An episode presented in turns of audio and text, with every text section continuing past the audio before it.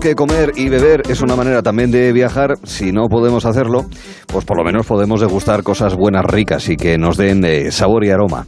Y para eso eh, hemos contado durante estos, eh, estos días, esta semana, los viernes, con Luis Alberto Martínez, con quien hemos descubierto los secretos, la historia, también las elaboraciones, ingredientes y trucos para un try martini, un Bloody Mary, un pisco o los vermuts, que esto es todo un mundo y además en los últimos tiempos no solamente se ha recuperado, sino que viene con una fuerza y una diversidad impresionante.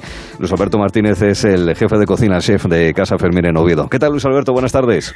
¿Qué tal, Arturo? Muy buenas tardes. Unas tardes más calurosas, veranigas totalmente. O sea que hoy el vermú, que es lo que acabas de introducir, a tope totalmente, siempre y cuando, como siempre decimos, con moderación. Todo aquello que lleva alcohol ha de ser con moderación. Como tiene pero que ser. Pero acá de apuntar algo muy importante sobre el vermú, es que el vermú está de moda, ¿sabes? El vermú mm. está de moda como nunca.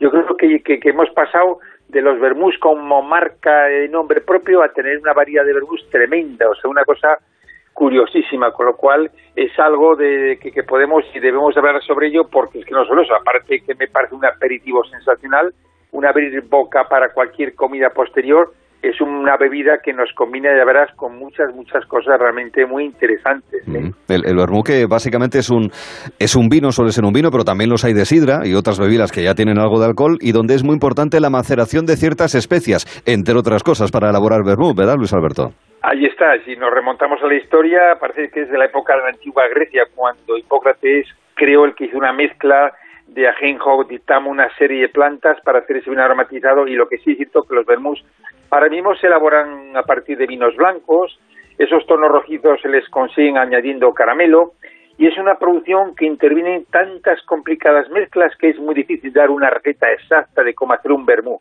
¿Por qué? Porque son tantas hierbas y, aportaciones de bitters, licores que llevan, que es muy difícil. Luego los vermú los hay secos, los hay dulces, semidulces, en fin, eh, es muy difícil dar una receta de, una, del menú, pero de, un vermú, pero sí que es cierto que es una bebida que es divertida, es una bebida, yo creo, veraniega sobre todo, es una bebida muy apetecible para abrir boca antes de una buena comida. Y yo creo que es cierto que, que no sabemos cuál será la, receta perfecta, pero sí que es cierto que aparte de, de salir a partir de un vino blanco, en Asturias, por ejemplo, se está haciendo sidra, con sidra, vermut de sidra, realmente sorprendentes, ¿eh? de verdad que son realmente muy muy buenos. Mm, sí, señor.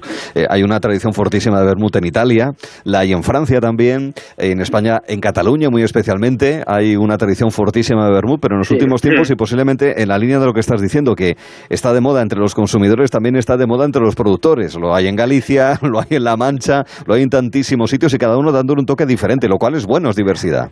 Es muy bueno esa diversidad, esa diversidad es divertido porque realmente el, el vermut como tal ya estaba, de alguna forma ya estaba hecho, estaba creado, ya estaba de alguna forma en el mercado y lo que hemos hecho ha sido es aportar de cada región y cada zona con sus vinos propios hacer vermuts totalmente diferentes. Otra de las grandes cosas que tiene el vermut que es una bebida que no tiene excesivamente alcohol, digamos que es casi un poquito más que un vino entre 16 y 19 grados, es ese aperitivo que estimula mucho eh, al no tener mucha gración, eh, al no tener mucha gración, sumamente básico en el gran número de cócteles. Hay muchos cócteles como el americano, la, famosa compuesta, el Negroni, en fin, hay eh, el famoso Dry Martínez que hablamos en la primera, en nuestro primer día. El Bermú es el, gran protagonista de, muchos, muchos cócteles, muchas combinaciones y sobre todo aquí yo también apuntaría que es una, es una bebida que va muy bien con boquerones. Mira, una cosa curiosa, yo hemos puesto mucho en práctica con la época de la alcachofa, que la alcachofa es pues una verdura es amarga, es una bebida, una, una comida que se dice que es un alimento que es muy difícil de maridar con ninguna bebida, pues mira, yo hemos maridado la alcachofa, salteada con mucho médico con un buen vermut, te puedo garantizar que es una combinación perfecta, alcachofa y vermut. Vale. ¿Eh? Eh, ahí, ahí están de moda rellenar las famosas aceitunas, esta gordal rellena con una gelatina de vermú. ¿Qué te voy a decir de unas gildas, esa anchoa, esa piparra y esa aceituna con el vermú va muy bien? Y hombre, yo creo que un vermut con unas buenas gambitas, unas almejas a la marinera, unos mejillones, pues creo que le va muy bien. Y yo creo que falta por descubrir o hacer cosas para los postres, vermú y postre.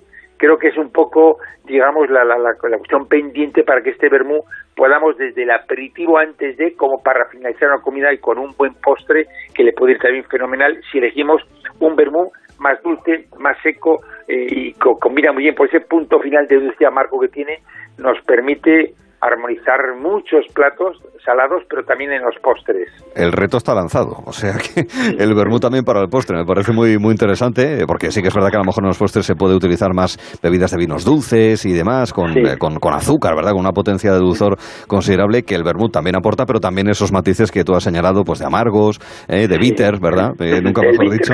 Claro, sí, nunca mejor dicho. Claro, que, lleva el, el vermú, que, que, es una bebida de estas de, de, trago corto, es decir, nadie se mete un pelotazo de vermú, salvo que, es de, en fin, no, no es lo más recomendable. Es de, es, de, es de bebida corta, de trago corto, digamos, lo cual hace, y fíjate, me parece un detalle no menor, hay que echarle el, eh, el hielo.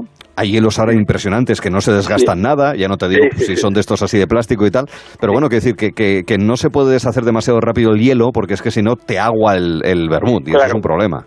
Por eso en algún postre eh, lo ideal es meter el vermú muy frío, casi en el congelador no, pero vamos, que lo saques a 6-8 grados sin tener que añadirle nada de hielo ah, para enfriar, ya está frío y tiene la temperatura adecuada y tienes todos los matices del vermú eh, que, que, no te lo que no te lo destruye el, el, hielo de ninguna manera. Y eso que el hielo en la coctelería es vital muy importante porque el hielo equilibra un poco el alcohol de cualquier combinación.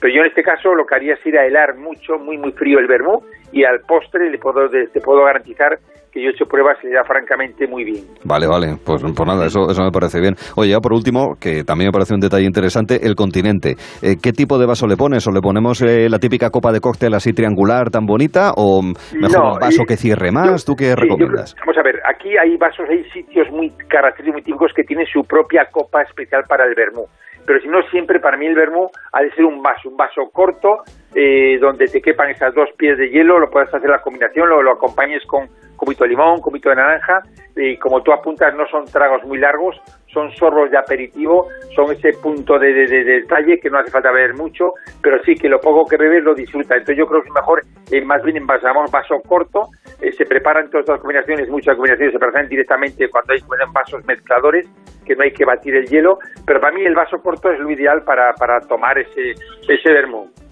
Sí, señor, me lo apunto. Y como apunto también las combinaciones, no solamente con postre, sino también con los boquerones y con los mejillones y con las gambas. Y bueno, lo de la aceituna a ti, ¿te parece que es una cosa que.?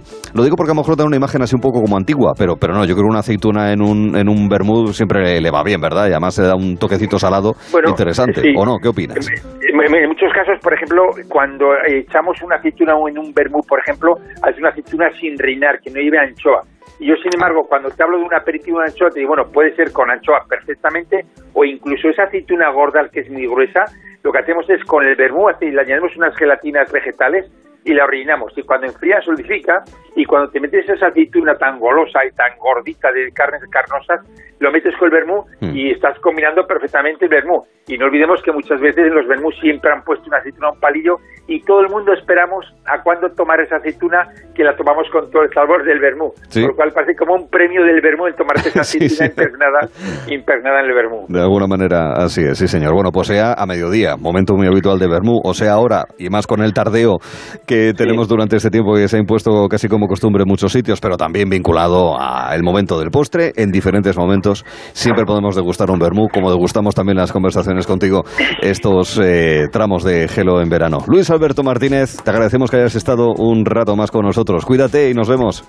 Un placer, Arturo, de verdad, compartir este tiempo de verano con vosotros. Muchas gracias y un fuerte abrazo. Hasta la próxima. Esto es Gelo en Verano. Eso que tú me das es mucho más de lo que pido. Gelo en Verano. Todo lo que me das es lo que ahora necesito. Con Arturo Teller en Onda Cero.